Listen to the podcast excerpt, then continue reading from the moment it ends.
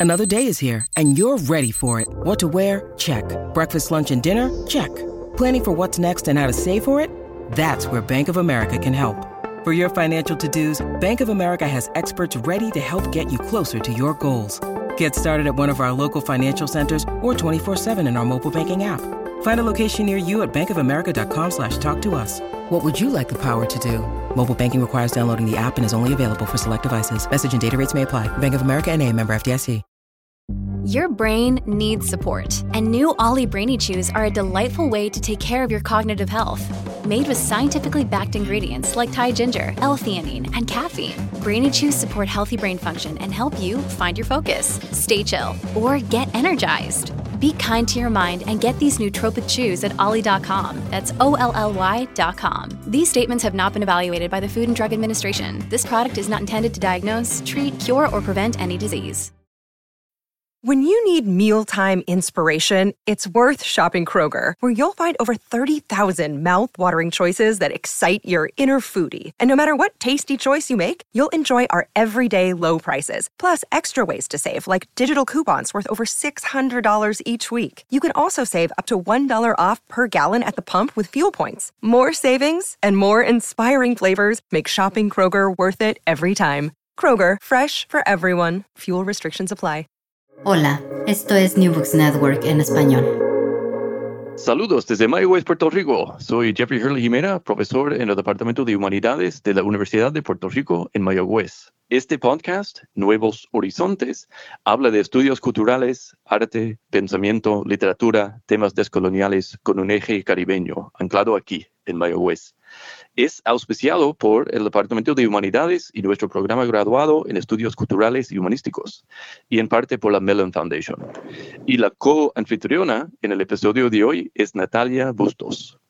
Hola, saludos para todos. Soy Natalia Bustos, estudiante del programa graduado de Estudios Culturales y Humanísticos del RUN. Para mí es todo un placer estar aquí el día de hoy e igualmente acompañar estos temas de investigación que son también de gran interés personal. Muchas gracias, Natalia. Mí también. Pues hoy estamos entrevistando a Julio Otino. Otino es investigador, ingeniero, científico, artista, autor y educador. Es profesor y exdecano de la Escuela McCormick de Ingeniería y Ciencias Aplicadas en Northwestern University. Así también profesor en la Escuela de Administración Kellogg en la misma Northwestern University.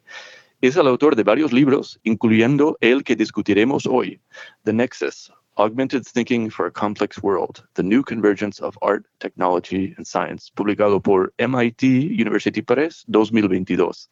Es el, el coautor de este libro, Nexus, es Bruce Mao, que no pudo estar presente hoy. Pues muchas gracias, Julio, por estar con nosotros. Encantado. Bueno, eh, yo tengo un resumen del libro que voy a leer en un momento y una serie de preguntas que Natalia y yo vamos a ir haciendo, pero antes de nada, eh, tengo que decir muchas gracias a Julio por su, su interés en hacer preguntas que, que van más allá de lo, lo, cotidiano, más allá de la tradición y las convenciones académicas, y por aplicarlas a fines tan lindos, pero también prácticos.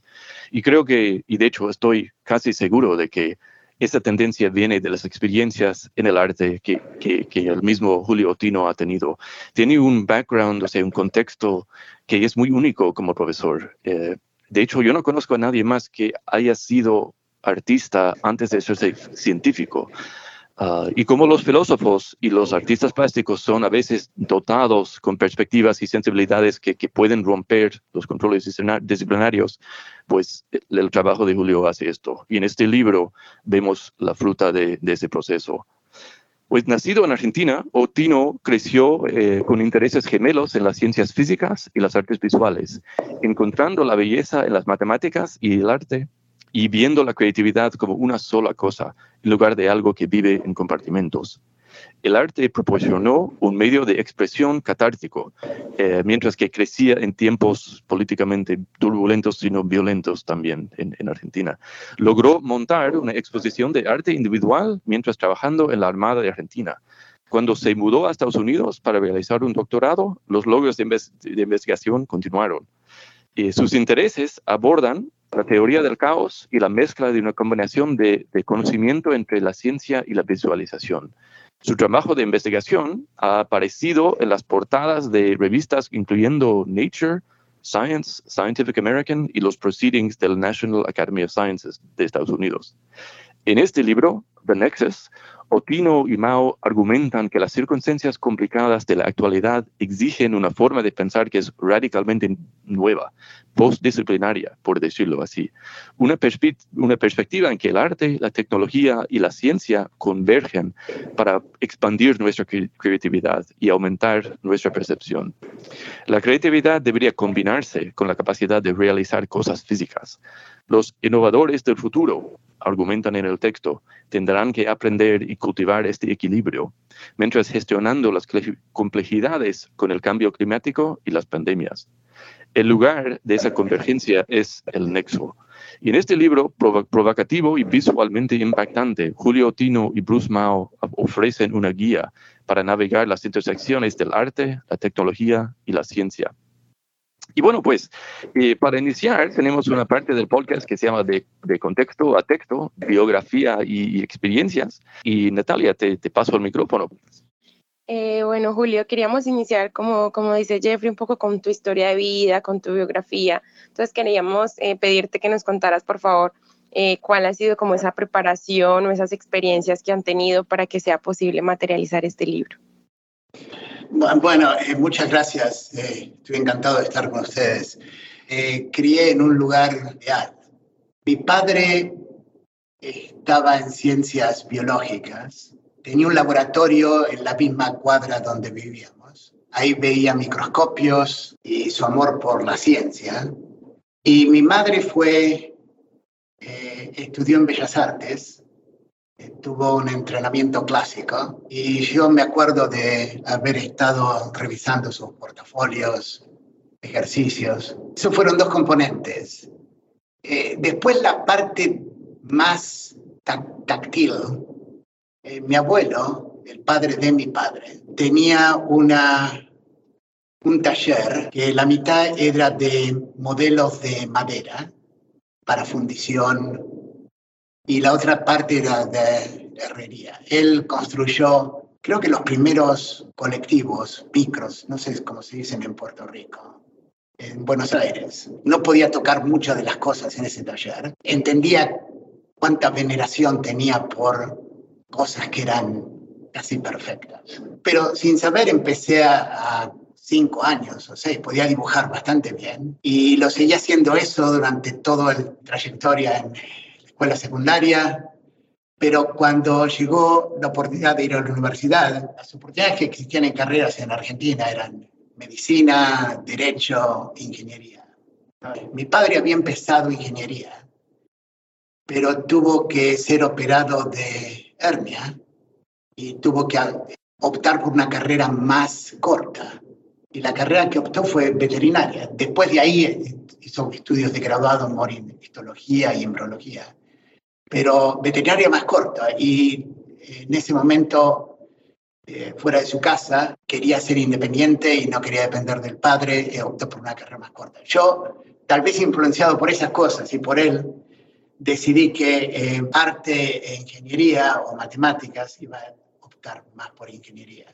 Pero siempre mantuve el interés en arte, sobre, pero no lo, lo estaba fusionando en ese momento eh, pero mi interés en un momento fue visible porque organizaron, tuvo un solo show, una exhibición en el Instituto de Cultura Hispánica en, la ciudad de La Plata y fueron todas mis obras, cuadros y algunas esculturas.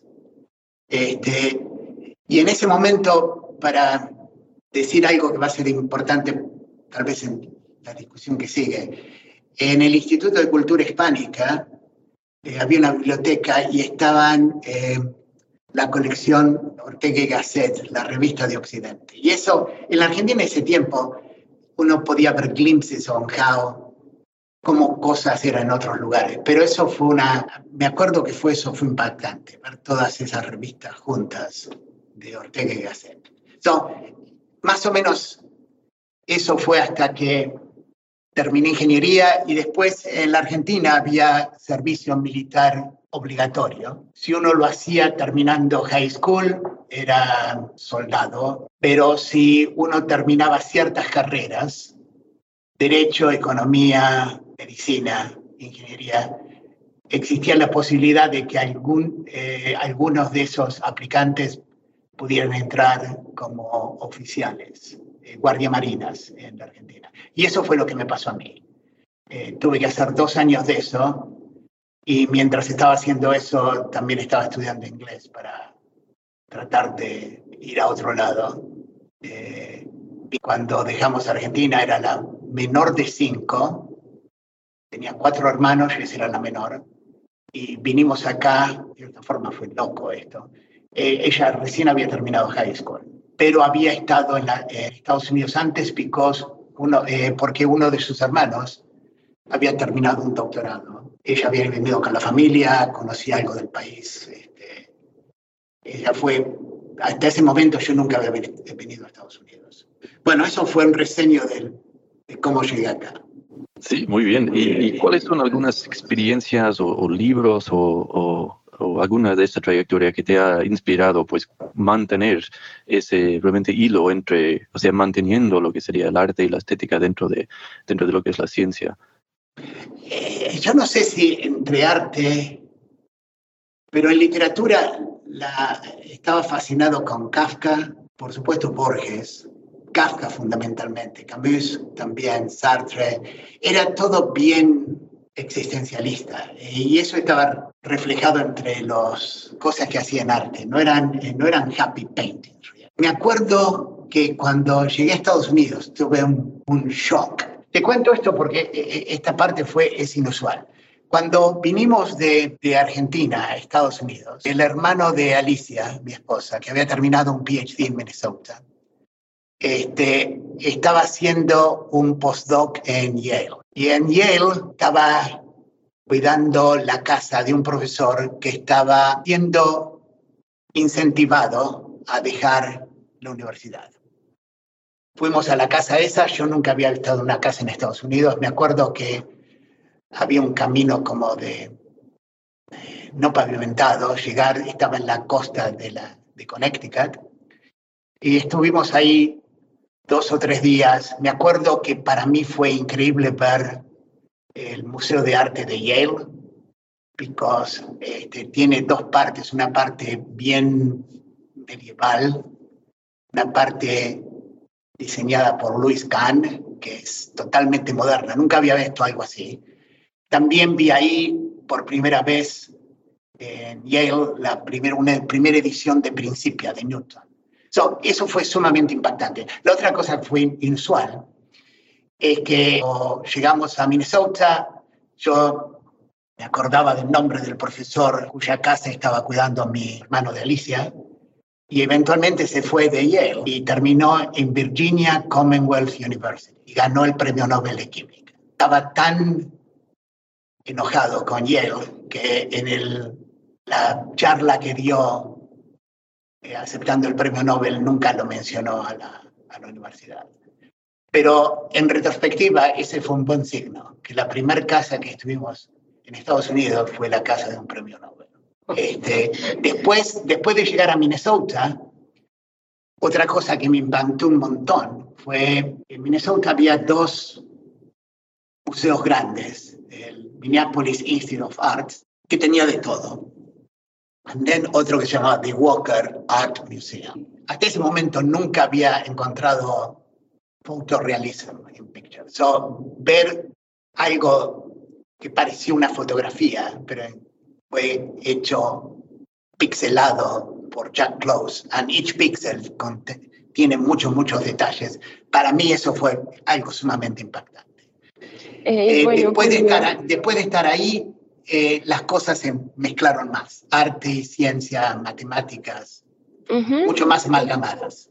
Y en relación a esto que nos cuentas, que has vivido en relación a artes y ciencias, queríamos preguntarte si en algún momento hubo un momento semilla, o es decir, un momento crucial en el que tú dijiste, es el momento de empezar a escribir el libro. Yo, yo fui Dean por un periodo larguísimo, 18 años. Cuando tomé mi oficina para Dean, tenía una oficina en el Departamento de Ingeniería Química y la mantuve por cuatro o cinco años, hasta que el departamento precisaba más espacio. Pusimos todo en boxes y no los abrí hasta, hace, hasta el 30 de agosto de este año. Cuando abrí esos boxes, encontré cosas que era como una cápsula de tiempo. Pero encontré algo ahí que fue, no sé si fue el momento clave, pero tiene que ver con Puerto Rico. Y esto fue lo que pasó. Y encontré la reseña de esta escrita, eh, la tengo acá enfrente mía. En 1989 fue invitado por la Universidad de Mayagüez para dar dos charlas. Estaban eh, Merck, la compañía Merck eh, de, farmacéutica, fue la que subvencionaba estas charlas. Y había que dar dos charlas. Y estaba preparado para ir cuando él me, llama y me dice, dado que va a estar acá y va a dar estas dos charlas, tenemos el meeting de Sigma Psi, que es de todo ciencia. Podría dar otra charla, pero tendría que ser para, para toda la comunidad decidí dar una charla y el título de la charla fue Simplicidad y complejidad en ciencia e ingeniería, dos puntos, la conexión con arte. Eso fue en el 89. Eh, eso fue pivotal. Desde ese momento empecé a dar muchas más charlas, metiendo en las charlas alguna componente de arte. Y después de eso, lo más significativo fue que en el 2006 hubo una exhibición ocupó todo el museo, que fue impactante para mí. Tengo que conocer la persona que hizo esto, y la persona era Bruce Mao. Después Bruce, que estaba en Canadá, escuché que se iba a radicar en Estados Unidos. Después escuché que iba a venir a Chicago. Después no escuché más hasta que uno de nuestros amigos, un vecino, nos dijo, ¿sabes quiénes se han mudado casi enfrente a tu casa? Esta pareja Bruce Mao y su esposa, Bessie Williams. Bessie es de Jamaica. Ahí fui, golpeé a la casa y dije, tenemos que conocernos. Y desde ahí, desde el 2006, empezamos a darnos por cafés, no todas las semanas, pero el libro no pudo ser empujado hasta un lugar que pudiéramos mostrarle a algunos publishers, este, hasta justo antes de la pandemia.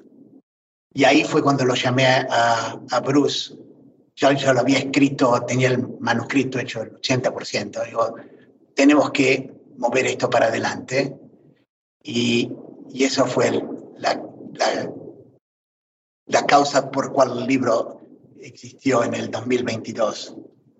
Ah, fantástico. Me alegro mucho pues saber esa conexión que tienes con Mayagüez y, y además este libro teniendo, teniendo una raíz aquí. Qué, qué interesante. Y me suena, o sea, cuando yo vi tu perfil hace no sé casi cuánto tiempo, cuando hicimos una, eso es la segunda o la tercera actividad que hemos hecho, pero yo me dije a mí mismo, esa persona, o sea, lo que él hace, su, su, visión combina mucho con lo que yo quisiera ver en adelante, o sea, pero, y, y, y pues ya, ya saber que esto, uh, pues tiene la chispa inicial desde Mayagüez, a mí me, me parece muy curioso y, y, interesante. Y bueno, como siempre digo a mis estudiantes, pues que escribiendo uno uno aprende, ¿no? Que, ah, absolutamente, sí. Uh, y me preguntaba, pues, que al, durante el proceso de escribir eh, este libro eh, y realizar la investigación, había algunas ideas o, o, conceptos que no, tal vez no esperaste o que, que, al final pues se manifestaron de una forma no esperada? O... Siempre encontrás cosas que no, no. El libro empezó la primera conversación con Bruce. Bruce ha trabajado con Rem Koolhaas, Frank Gehry, todos los catálogos de Larry Gagosian's Gallery, de Jean Paul Getty. Es, hay una película acerca de su vida, que una de las premiers de la película fue en el Museo de Arte Moderno de New York. La primera cosa que le mostré fue una tabla que comparaba arte, tecnología y ciencia, en ese orden. Porque de, de acuerdo a, al, al análisis que estuve haciendo en comparación, tecnología estaba siempre entre arte y ciencia.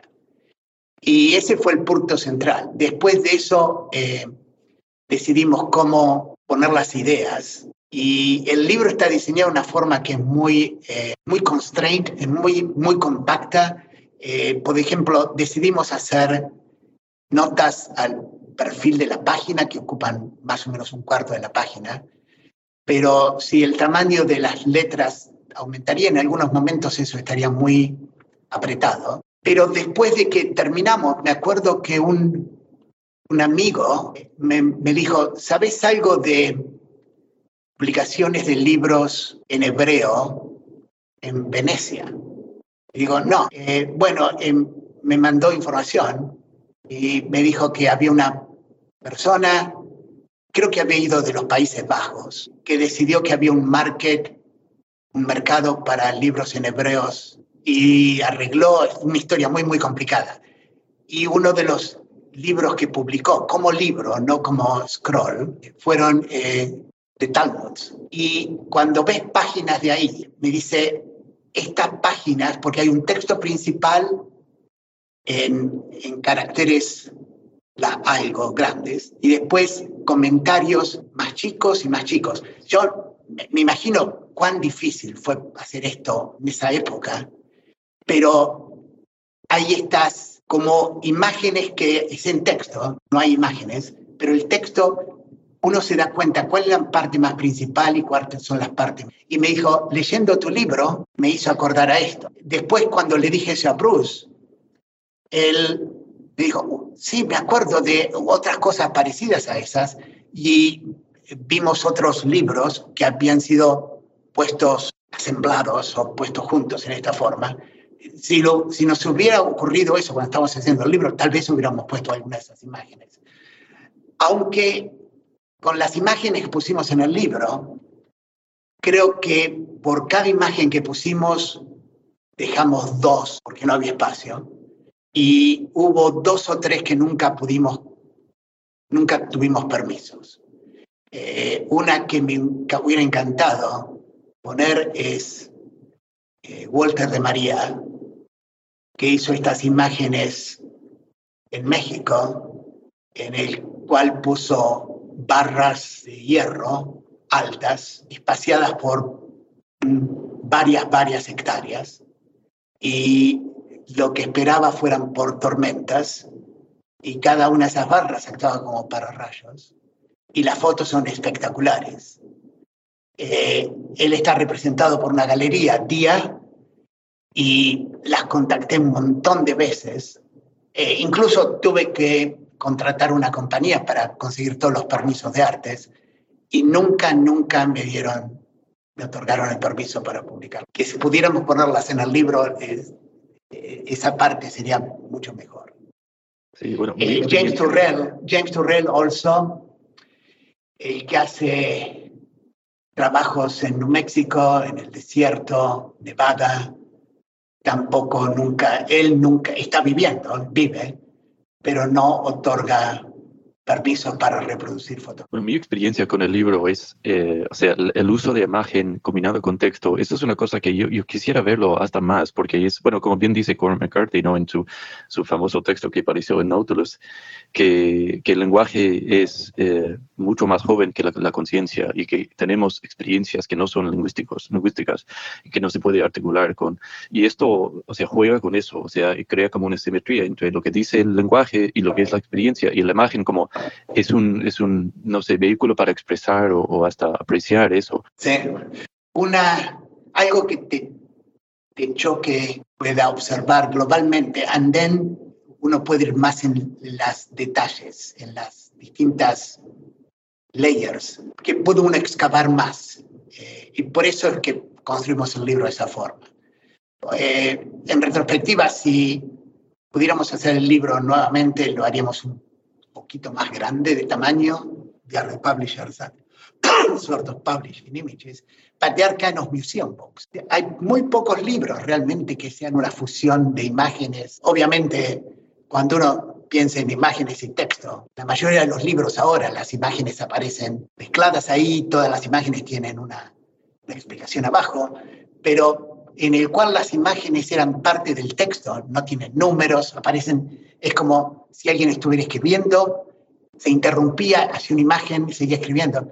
Es todos los trabajos, los códices de Leonardo da Vinci. Las imágenes y el texto están totalmente conectadas ahí. Sí, y por esto yo quería comentarles que para mí leerlos ha sido como toda una experiencia sensitiva y le comentaba ahora a Jeffrey que es como si estuviera viendo una película y también como leyéndola fue, fue bien interesante el proceso. Y en este sentido de, de esta búsqueda exhaustiva que has realizado del libro, queríamos preguntarte, ¿cuáles crees que han sido esos puntos importantes o esas preguntas claves que profundizas en este texto? Una, una de las cosas que más nos interesa es, obviamente, cuando nosotros somos educados, eh, la educación es para construir una librería, una biblioteca, una biblioteca mental, la cual nos da como un par de anteojos para mirar al libro, ¿okay?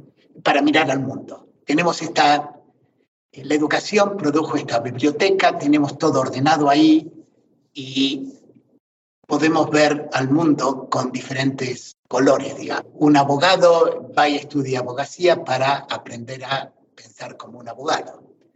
Eh, un antropólogo, mirando las mismas cosas que un abogado en una sociedad, ve cosas distintas.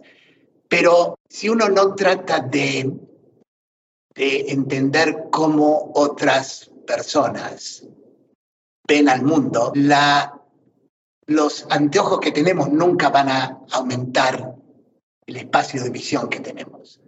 Entonces, eso es una de las partes más importantes, es este, que nuestros espacios para pensar aumentan cuando entendemos cómo otras disciplinas piensan. Pero una de las partes más importantes es que el mundo es muy, muy complicado si uno es muy, muy simplista, uno ve las cosas en negro y blanco. Pero hay muchas, muchas cosas que son distintos tonos de, gris. Y al, al a un extremo, uno puede ver cosas que son totalmente opuestas una a la otra. Y lo que pienso que es importante que, del libro es que la habilidad de resolver conflictos de cosas que están opuestas es esencial para hacer progreso en el futuro. Y la palabra que usamos para representar eso de, cosas opuestas que tienen que coexistir, me gustaría que existiera otra palabra, pero es complementaridad. complementaridad nunca la dije en español esta palabra, en, en inglés es este, complementarity, viene de mecánica cuántica, porque en mecánica cuántica lo que uno ve, y el ejemplo más notable es luz. Eh, la luz puede ser como onda cuando se mueve en un medio, o corpúsculos cuando llega a interactuar con materia, pero esas son dos versiones de lo que es la misma cosa.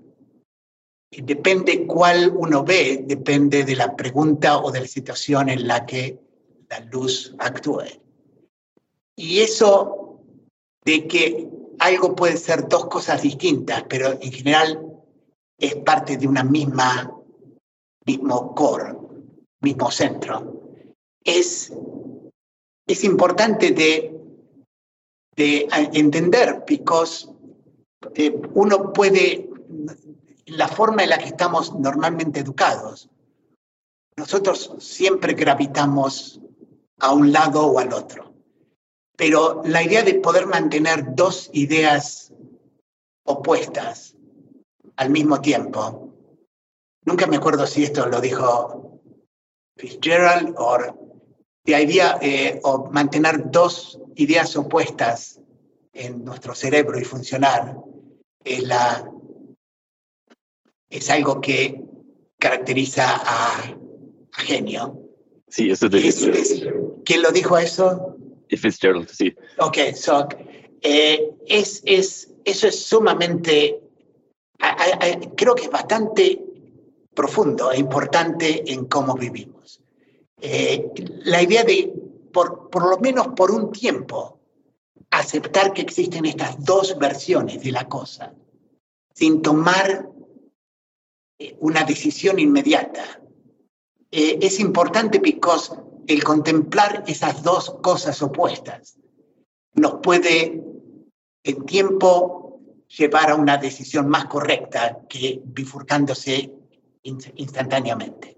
Pero si uno mira el mundo now, está lleno de bifurcaciones que la gente toma inmediatamente. Creo que esa es una de las ideas que aparece en el libro, que es importante, y aparece en el contexto de que caos y order no son mutuamente excluyentes, que caos y order pueden coexistir.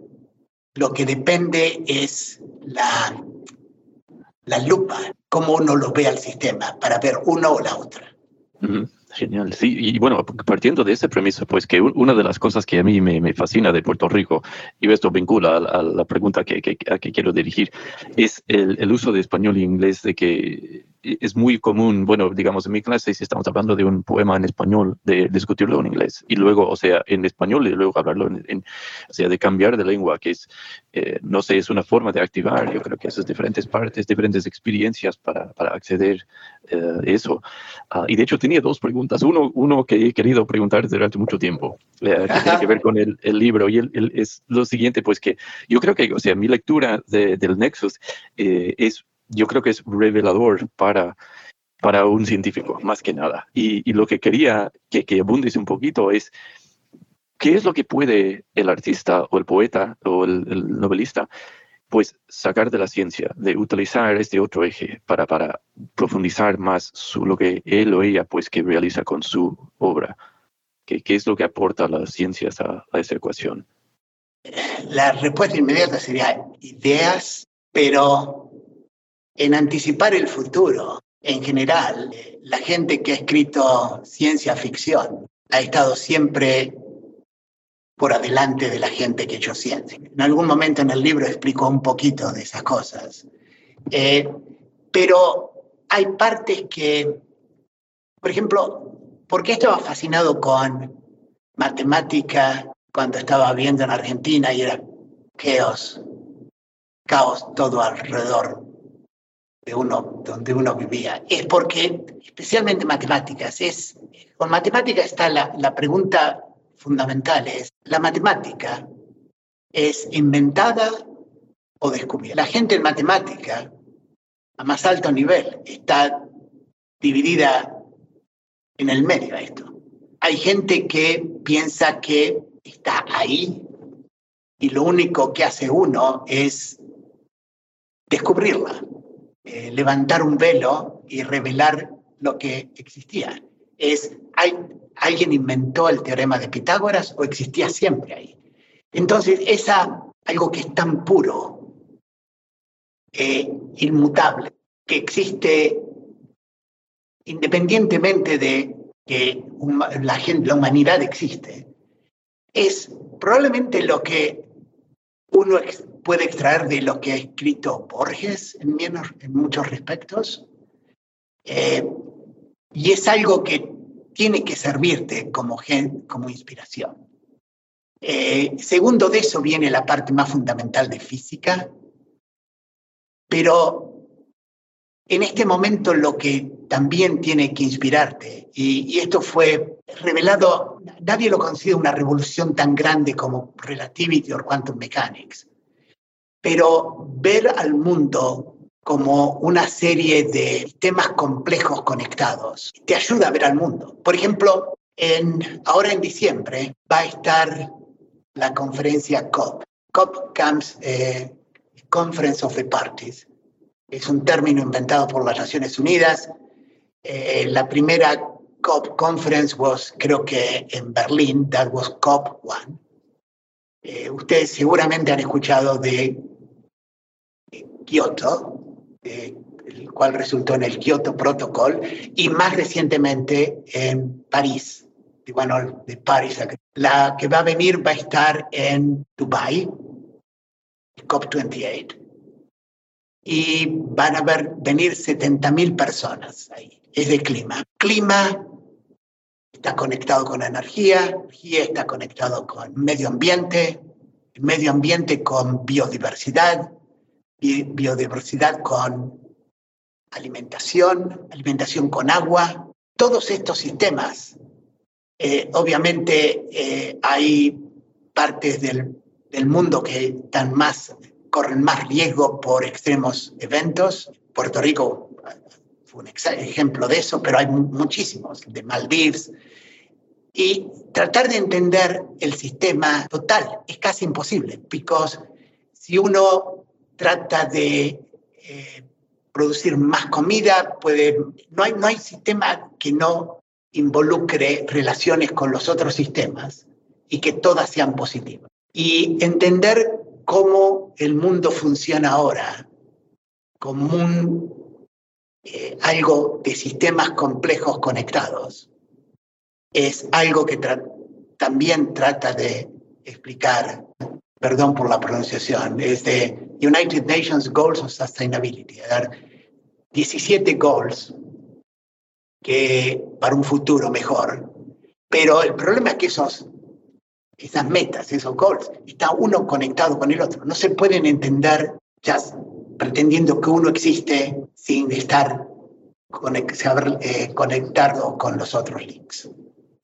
Y otra reflexión que yo tenía, del, que partió del, del, libro, y bueno, también de escuchar esa, esa contestación tuya, es, eh, o sea, el arte, y bueno, pero también las cosas creativas, ¿no? Más bien literatura, poesía, etcétera. O sea, lo que esto, eh, esto coge, o sea, digamos, estas innovaciones tecnológicas y los hace atento, se puede lograr la atención de, hacer relatable eh, estos. No, no, necesariamente, bueno, con McCarthy también, un excelente ejemplo en sus últimas novelas, escribiendo desde la perspectiva del, del theoretical. Uh, the, big question now es, la, la, la, la, pregunta que todo el mundo se está haciendo es, con todos los avances, los, eh, lo que está ocurriendo en, en inteligencia artificial, cómo eso va a afectar arte. Y mi vista es que artistas siempre han incorporado la última tecnología en su arte. Eh, en un momento cuando apareció fotografía, eh, Baudelaire eh, dijo que fotografía era el enemigo mortal de arte. por supuesto sabemos que eso no pasó. con inteligencia artificial puede producir arte que sea nuevo. Mi opinión es, no, es lo que pasa con, y esto GPT-4, yo lo he usado bastante, eh, hay dos tipos de creatividad. Uno es creatividad combinatoria, en el cual uno ve todo lo que existió en un, en un, este, un campo y uno se pregunta si hay combinaciones de ideas en ese campo que pueden eh, pero hay ideas que son tan radicales que involucran partir compañía con lo que existió en ese campo y formar otro campo. Por ejemplo, eh, podemos hablar mucho más de esto, pero si uno pudiera darle a uno de estos programas de eh, inteligencia artificial todo el arte que existía antes del año 1900 y uno le hace la pregunta, dime qué puede pasar en el futuro. No hay forma de que la respuesta fuera cubismo. En el mismo ejemplo uno podría decir que le pones toda la historia de la física antes de 1900 y uno no va a aparecer con mecánica cuántica. ¿Por qué? Porque mecánica cuántica estaba violando todas las asunciones que se hacían en, física clásica.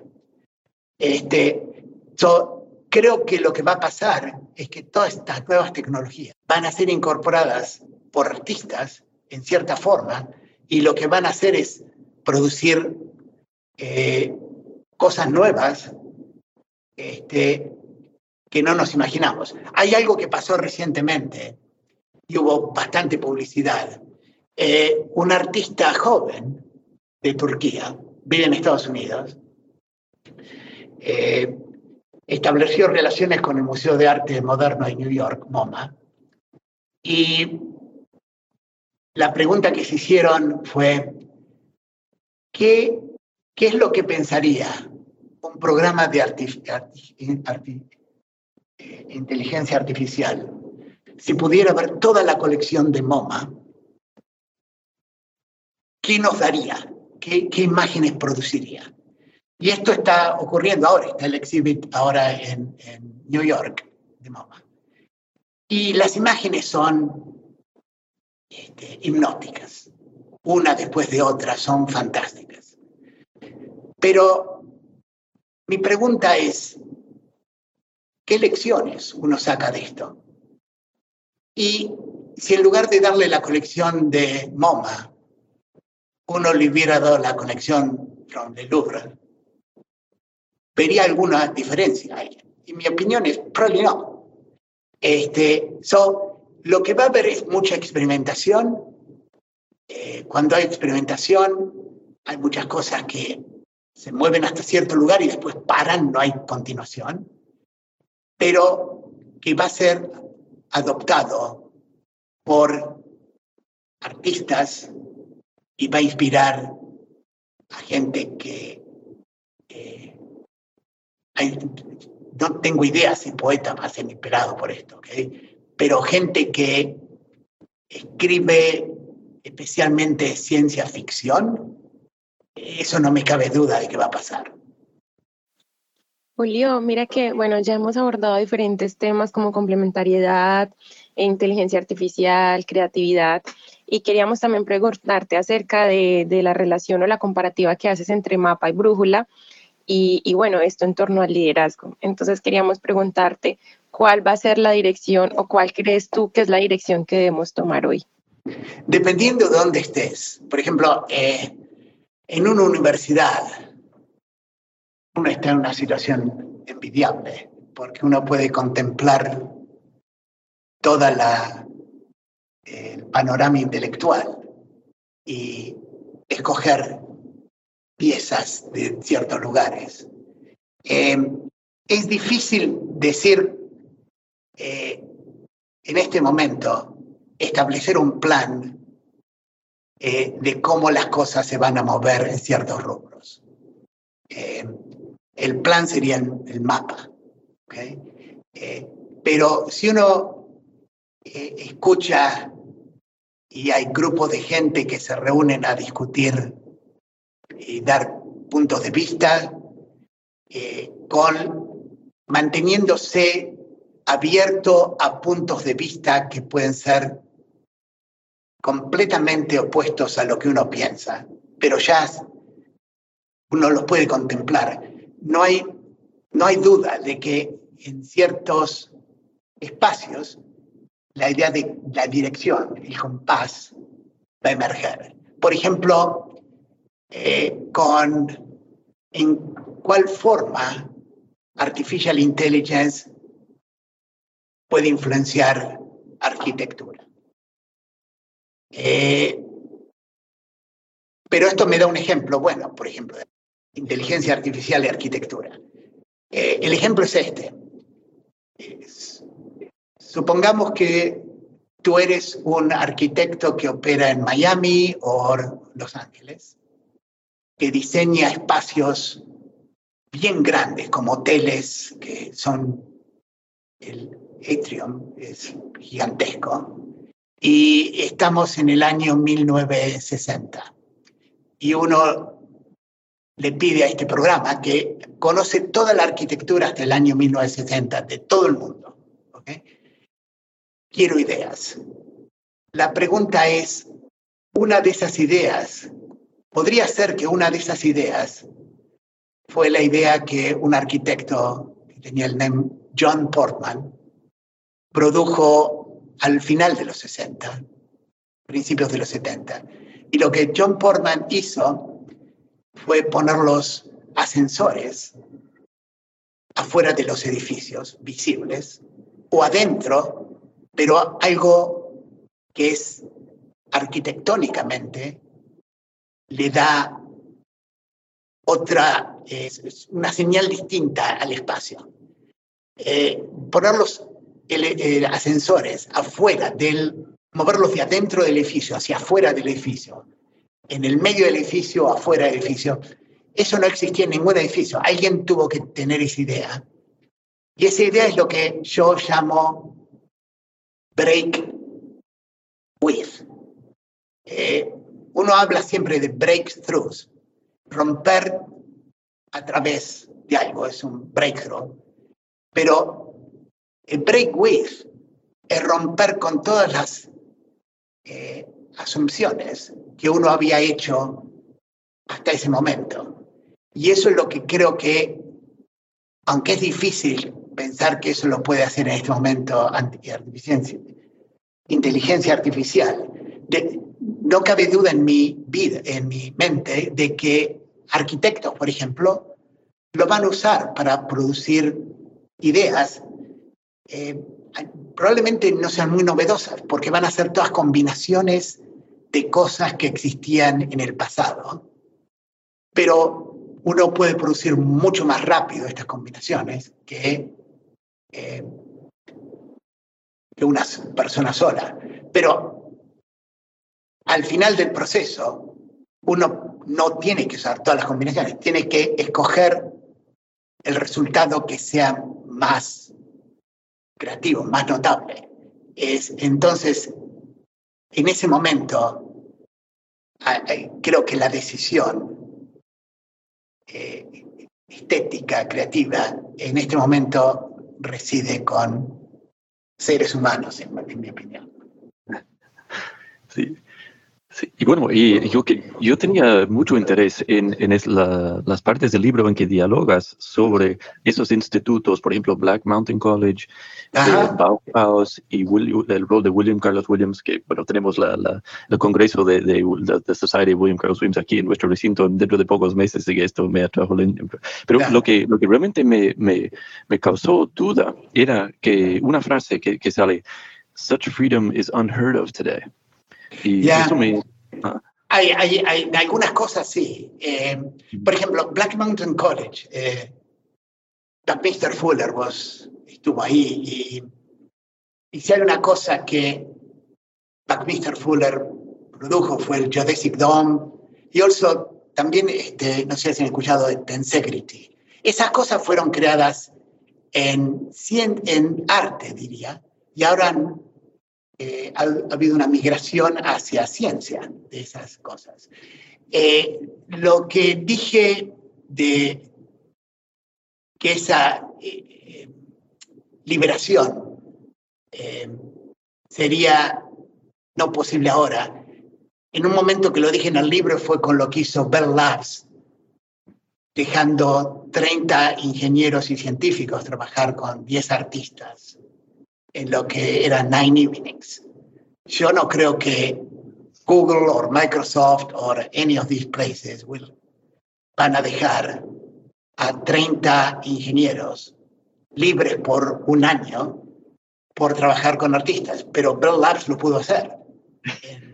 pero hubo la convocatoria hace un par de días para buscando poetas para ya ya fue eso eso me hizo pensar en, y también lo de Santa Fe the Santa Fe Institute no de que al menos Corey McCarthy, que es sea una persona, bueno, como, como, como tú, pues que tiene estas visiones, experiencias que, que pueden hacer, o sea, que pueden hacer esos puentes. Y, Santa, Fe, Santa Fe es kind of, is, almost the exception to the rule. Es, este, es y, y, que alguien como Cormac McCarthy haya, bueno, él, él dijo varias veces que se sentía más confortable eh, estando rodeado por científicos que por escritores. Pero eh, eh, eso fue, no, hay, no hay muchos casos como esos. Y puedes, no sé, abundar un poco sobre, para mí, yo, bueno, no es que tengo unas reflexiones negativas acerca de la, institución académica, o sea, la universidad como tal, porque yo creo que en mucho de lo que argumentas está, está allí como cómo mejorar la universidad, porque estamos muy como disciplinados, o sea, hay que solo pensar dentro de tu silo, como dicen en inglés, y y no sé, bueno, yo de hecho, pensando en, en, lo que tú me habías enviado, de hecho, del, programa con el artista que era tejano, el de San Antonio, que ustedes tuvieron el invitado, eso me sonó como algo que puede romper eso. No, se, se puede hacer mucho en el, con las estructuras que existen en universidades, que son en cierto caso bastante inflexibles. Eh, históricamente viejas. Pero si alguien tiene la iniciativa, uno puede eh, hacer muchas cosas. Muchas cosas son posibles. Este, estoy dando una charla ahora en noviembre. Eh, el título en inglés es de The Science and Art of Collaboration in Research Universities. Este, el, arte de ciencia y colaboración universidades. Eh, hay muchas cosas que se pueden hacer. Hay pocas que lo han, han diseñado las estructuras de la universidad con el objetivo de maximizar obras creativas, digamos. Pero se puede hacer. Y queríamos preguntarle, como que en torno a todo este proceso investigativo, a nivel personal, ¿cuál realmente ha sido ese nexo para ti? Yo he dado varias respuestas de esto. Algunas, dependiendo de la audiencia, ¿ok? Si, si me preguntas si ha habido un momento de epifanía en el cual pensé que todas estas cosas estaban relacionadas y juntas, la, la, respuesta honesta es no. ¿okay? Pero ha habido varios, varias situaciones en las cuales he estado cerca de eso. Te, te cuento una. Por 12 años yo estaba, tenía la posición de como senior advisor de una compañía grande, eh, Unilever. Unilever es, está en England y en Holanda. Y, y lo que me... Mi misión de, en, ese, en esa posición era que eh, cuando me contrataron, me dijeron que querían que yo fuera como un provocador, que yo mirara todo lo que estaban haciendo en ciencia, tecnología, administración, y que cuestionara lo que me parecía que podía hacerse de otra forma, un provocador. ¿okay? Y ese trabajo fue fantástico. Este, podía mirar toda la ciencia que tenían, la tecnología, y lo hice por mucho tiempo. En un momento convencí, esto debe haber sido al principio de los, del año 2000, que sería bueno si la compañía trataba de entender complejidad. Eh, y decidimos que íbamos a hacer un, un, evento. Eh, íbamos a traer gente de varios lados para discutir temas de complejidad. Eh, incluso contratar una compañía consultora para organizar parte de esto. Eh, me acuerdo que invitaron a alguien que era un premio Nobel de Química, varias gente importante. Lo que nunca se me ocurrió a mí, en ese momento era Science, Technology, Even Management Together.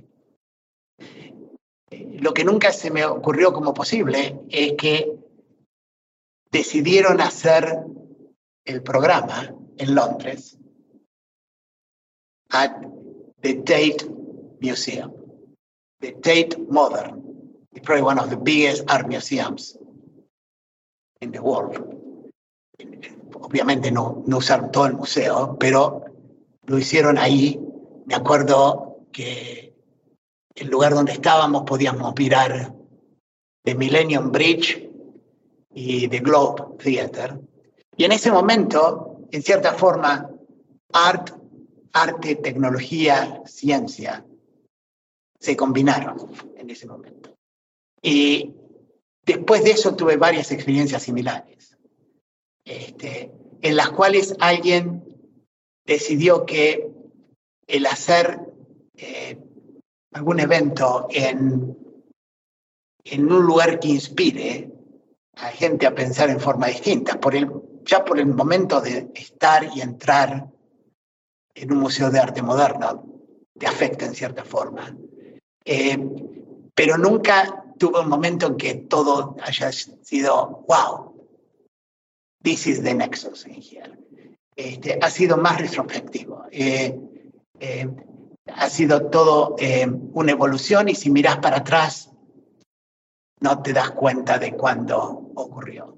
En un momento te das cuenta que estás en un territorio distinto, que era distinto al territorio que estabas hace una década antes, pero no hubo un momento en que la transición fue drástica, que, te mudaste de uno a la otra en forma totalmente drástica.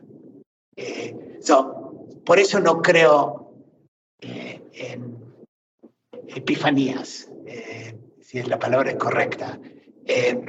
Algo que de, de Eureka Moments, de Eureka, que se te ocurre, oh, en este momento todo. Eso existe para cosas más chicas, me parece, pero no para cosas tan, tan grandes. Bueno, es súper, súper. Y bueno, solo para comentar a, la gente que está escuchando, estamos viendo ahora a Julio en su oficina y a la derecha tenemos una ventana con naturaleza atrás y a la izquierda obras de arte y con él en el centro. Y a mí me, conlleva la atención de eso del Nexus que goza. En el este me parece la esquina también del edificio, una cosa geométrica, pero también filosófica. Bueno, esos, esos dos cuadros son míos también. Ah, wow. Fantástico, fantástico. Tal vez hacemos un screenshot ahora para, para tal vez colocar con el episodio. So, uh, muchísimas gracias, Julio, por, por coger el tiempo para Ha sido un gran gusto y un honor pues conversar contigo. Eh, bueno, Julio, muchísimas, muchísimas gracias. En verdad, hemos disfrutado este tiempo contigo y bueno, hemos aprendido un poco más sobre el Nexo. Fantástico. Muchas gracias a los dos. Gracias por escuchar New Books Network en español.